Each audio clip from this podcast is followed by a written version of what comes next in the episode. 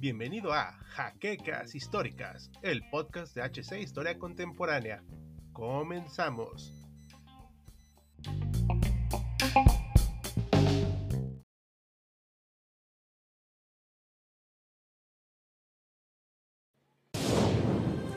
Bienvenidos a HC Historia Contemporánea, la página histórica por excelencia.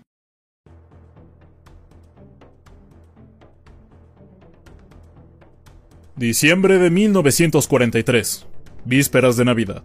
Una época que de antaño sería de alegría y regocijo, para la Alemania nacional socialista solo representa una época de declive. Tan solo en este año, perdieron el frente africano, la iniciativa en el frente oriental, la superioridad aérea en el espacio continental de Europa, y también sufrieron el colapso de su aliado italiano. Pese a todo, las máquinas de guerra alemanas funcionan al 110% de su capacidad, con la intención de tratar de retomar desesperadamente la batuta del ritmo del conflicto, motivo que solo ha traído más problemas. Pero desde finales de aquel año, los aliados realizan constantes y sonantes bombardeos a todas las ciudades industriales alemanas. Con este escenario, lo que alguna vez se conoció como la caballerosidad del aire en la Primera Guerra Mundial parecía ser un simple recuerdo de una época que jamás volvería, donde el conflicto se había vuelto tan personal y visceral que el odio guiaba a muchos de los soldados que pelearon en todos los bandos. Pero entre tantos hombres reducidos a bestias, se encontraba uno que decidió renunciar a una merecida cruz de hierro con tal de mostrar su humanidad. Su nombre fue Franz Stigler, y su hazaña la veremos el día de hoy. Bienvenidos historiadores a una nueva entrega de Sábado Bélico, donde por primera vez desde la creación de esta sección nos alejaremos de las épicas batallas y sucesos de la vida militar más normales para concentrarnos en uno de los sucesos más extraños jamás vistos en la Segunda Guerra Mundial, conocido a día de hoy como el incidente de Charlie Brown y Franz Stigler donde un piloto de caza alemán perdonó y escoltó la tripulación de un bombardero B-17 Flying Fortress hasta la seguridad del mar abierto. Y cabe preguntarse, ¿por qué sucedió esto? ¿Qué estaba pensando Stigler cuando realizó esta maniobra? ¿Y qué pasó luego de que el B-17 volviera a casa?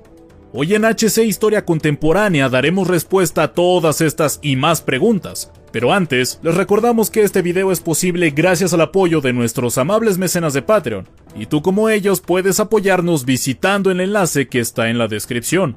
Además de que acciones como dejar tu like, suscribirte, comentar luego de ver esta nueva entrega, pero sobre todo, compartir este material nos ayuda mucho a seguir creciendo. Y sin mayor dilación, entremos de lleno al relato del día de hoy. Los bombardeos a la ciudad de Bremen habían comenzado desde 1940, ubicada a 60 kilómetros de un puerto en el Mar del Norte, y para muchos de los pilotos del grupo de bombardeo 379 no era la primera vez que irían a visitar la mencionada ciudad alemana. Un paseo que el segundo teniente Charles Lester Brown, apodado Charlie Brown, conocía, pero que sería su primer vuelo como piloto habiendo aprendido de otros veteranos soldados durante unos meses y sin haber pasado demasiados problemas pese a volar en un B-17, un arma tan peligrosa como notoria. Objetivo del fuego de las baterías antiaéreas, como también de los escuadrones de interceptores. El 20 de diciembre de 1943, el segundo teniente Brown recibió su misión a las 6 de la mañana de un lunes, y estaba dispuesto a seguir sus órdenes, al igual que los nueve hombres que iban bajo su mando. El copiloto del B-17 conocido como Yield Poop era el segundo teniente Spencer Luke, apodado Pinky. El segundo teniente Al Sadok, conocido como Doc, era el navegante. El segundo teniente Robert Andrews, conocido como Andy, se desempeñaba como bombardero. El sargento Bertrand Columbre, apodado Frenchy, era el ingeniero de vuelo, quien también manejaba la torreta superior. El sargento Dick Pechout era el operador de radio. El sargento Hugh Eckenroth fue el artillero de cola. El sargento Lloyd Jennings manejó la ametralladora de la cintura izquierda. El sargento Alec Yalesanko, conocido como ruso, era el artillero de la cintura derecha. Y finalmente, el sargento Sam Blackford, apodado Blackie, fue el artillero de la torreta esférica. En aquella misión a Charlie no le preocupaba su muerte, le preocupaba que por su culpa muriera su tripulación, por lo que estaba dispuesto a tomar todas las medidas de seguridad que estuvieran en sus manos para evitar que una desgracia de este tamaño pasara. Y pese al estrés que traía consigo por nunca haber comandado toda la aeronave y su tripulación, los veteranos pilotos de su grupo de bombarderos lo hicieron sentir más seguro después de conversar un poco con ellos antes de iniciar la incursión. Después de todo, no había razones para temer, según su experiencia. La de sus aliados e incluso en el ambiente. Era un lunes después de todo, y había que empezar a trabajar. En aquella mañana, 475 bombarderos B-17 y B-24 despegaron desde Inglaterra con dirección a la fábrica de casas Focke-Wulf 190 en las afueras de Bremen. Divididos en 23 grupos, los cuales estaban escoltados por distintos cazas, incluyendo los para entonces nuevos P-51 Mustangs. Se esperaba ser recibidos por una fuerza aproximada de 500 bandidos, apodo con el que la Fuerza Aérea Aliada conocía a sus rivales teutones, además de alrededor de 250 unidades de cañones antiaéreos manejados por los cadetes de la Escuela de Oficiales de Bremen. Lo mejor de lo mejor estará disparándoles, mencionó el capitán de inteligencia durante la reunión de las 6 de la mañana que habían tenido los pilotos. El vuelo inicial hacia Alemania se realizó con bastante fluidez, pese a la gigantesca formación de bombarderos que había en el aire, con varios de ellos teniendo que regresar a Inglaterra por problemas mecánicos, pero aún así, era un cielo lleno de terror, pensó el segundo teniente Charlie, mientras se elevaba a más de 27.000 pies de altura. Tras tres horas de vuelo, a las 11 de la mañana, el gigantesco grupo de bombarderos finalmente se acercaban a su objetivo. Cinco minutos después de haber entrado al espacio aéreo alemán, las defensas alemanas ya estaban perfectamente organizadas, y las baterías flak de las que tanto les habían advertido ya estaban preparadas para recibirlos. A las 11.32 de la mañana, el infierno se desató.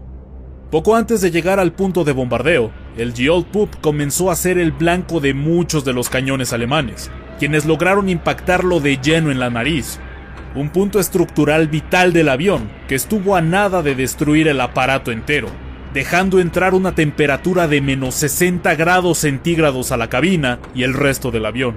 Al poco tiempo, el segundo motor de los cuatro corazones del bombardero quedó inutilizado, y recibieron otro impacto de lleno en una de las alas que lo atravesó por completo, pero que por mera fortuna no explotó. Para colmo, los escoltas empezaron a retirarse debido a fuertes vientos en la zona, capaces de arrastrar a los ligeros cazas aliados, pero también los alemanes, por lo que tendrían unos minutos para intentar adelantarse todo lo posible de la zona de dominio alemana luego de haber soltado sus casi 3 toneladas de explosivos sobre el objetivo. Luego de 40 minutos sumamente estresantes en espacio aéreo enemigo, se disponían a volver a casa.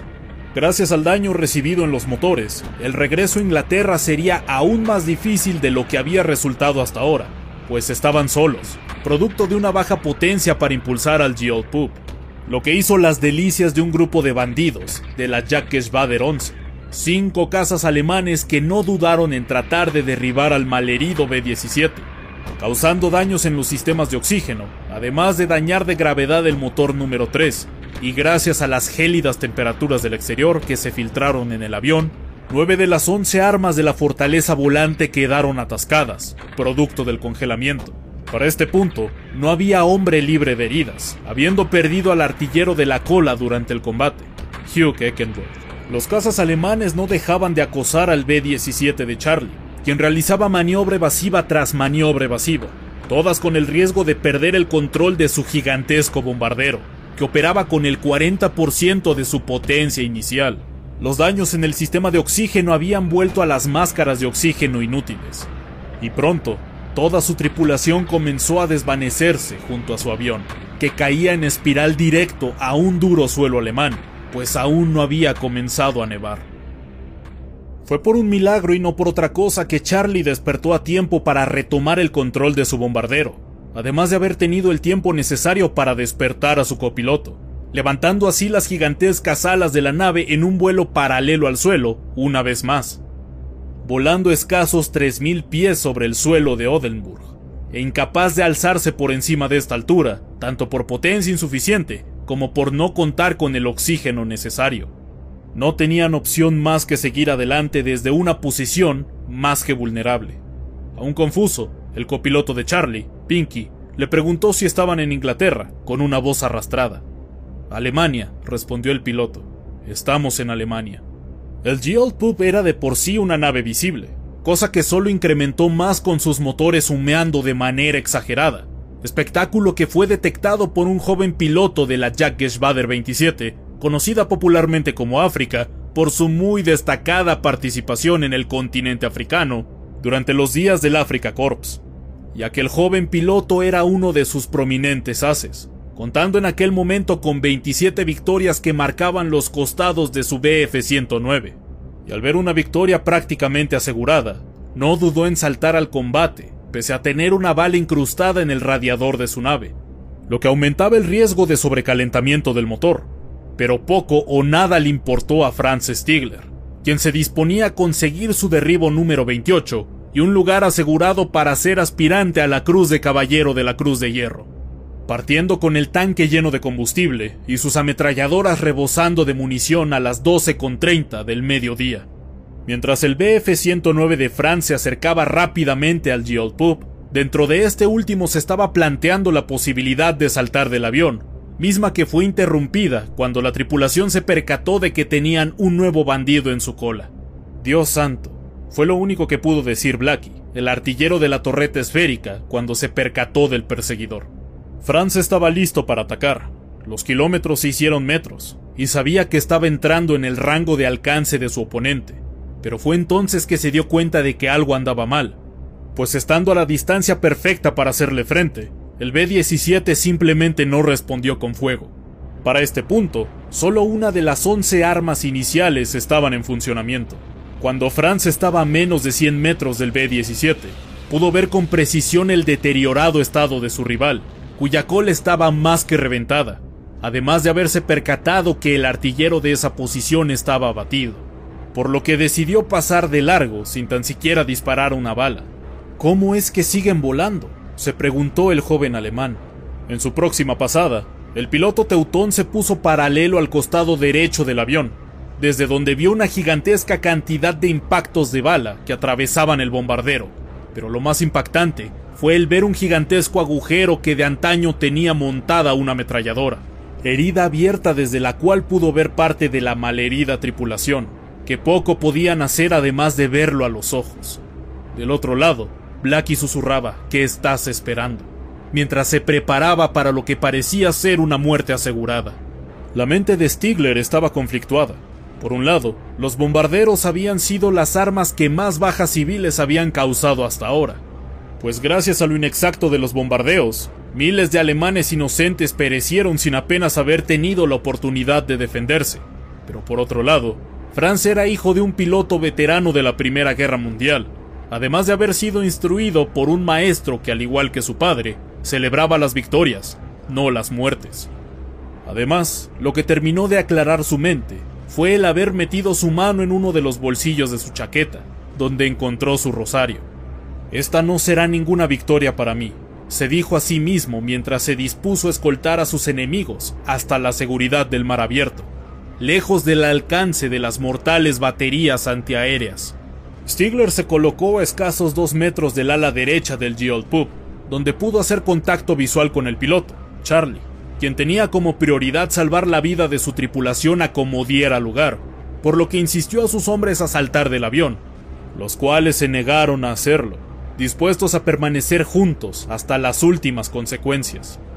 Lo primero que Franz intentó hacer fue obligar al B-17 a aterrizar en Alemania, señalando el suelo con sus manos mientras veía a Pinky directamente, quien estaba atónito de ver un alemán tratando de comunicarse con él, pero no hubo respuesta. Gracias a esto, Stigler decidió escoltarlos a través del muro atlántico, la última frontera para salir del espacio aéreo alemán, colocándose de tal manera que los artilleros Flak en tierra pudieran ver su silueta, cercana a la del bombardero rival. Esta temeraria acción resultó ser la más acertada, pues los artilleros creyeron que se trataba de algún vuelo de prueba con una aeronave capturada, algo que no era nuevo, y tras unos minutos de angustia, el Pub estaba volando por encima del frío mar del norte. Una vez en mar abierto, Stigler intentó que viraran hacia Suecia, la cual se encontraba a media hora de distancia, gesticulando Sweden una y otra vez, tratando de que sus enemigos entendieran el mensaje. Pero este intento fracasó. La tripulación de Charlie creyó que estaba intentando hacer que volviera a Alemania, algo que no estaba dispuesto a hacer.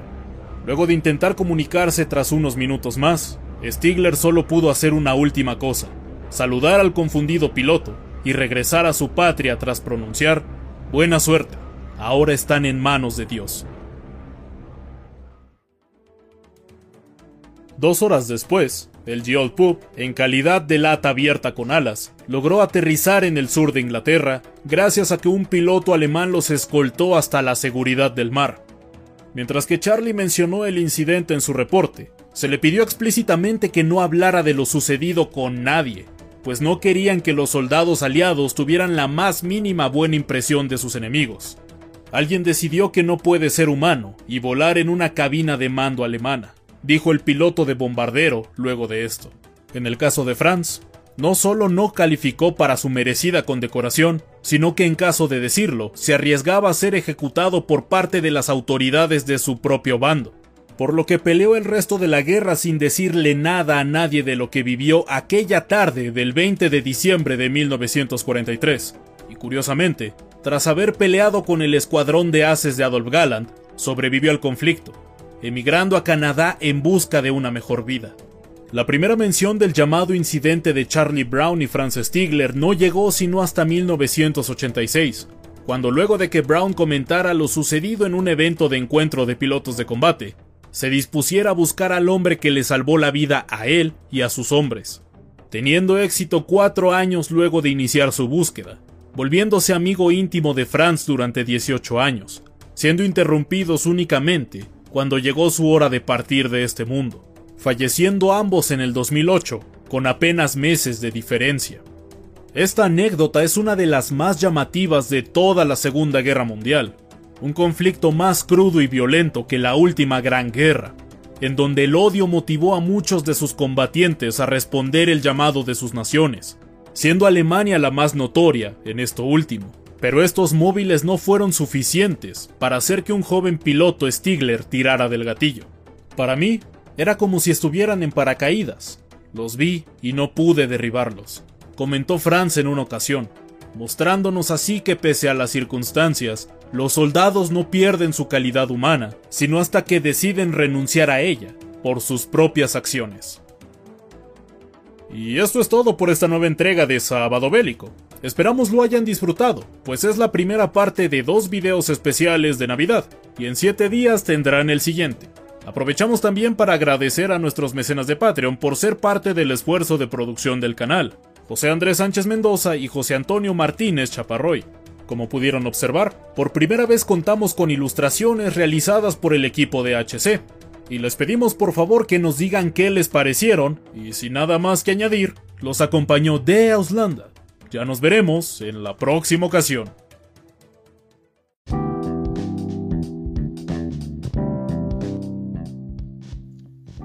esperamos la siguiente semana en un nuevo episodio de Jaquecas Históricas, el podcast oficial de HC Historia Contemporánea.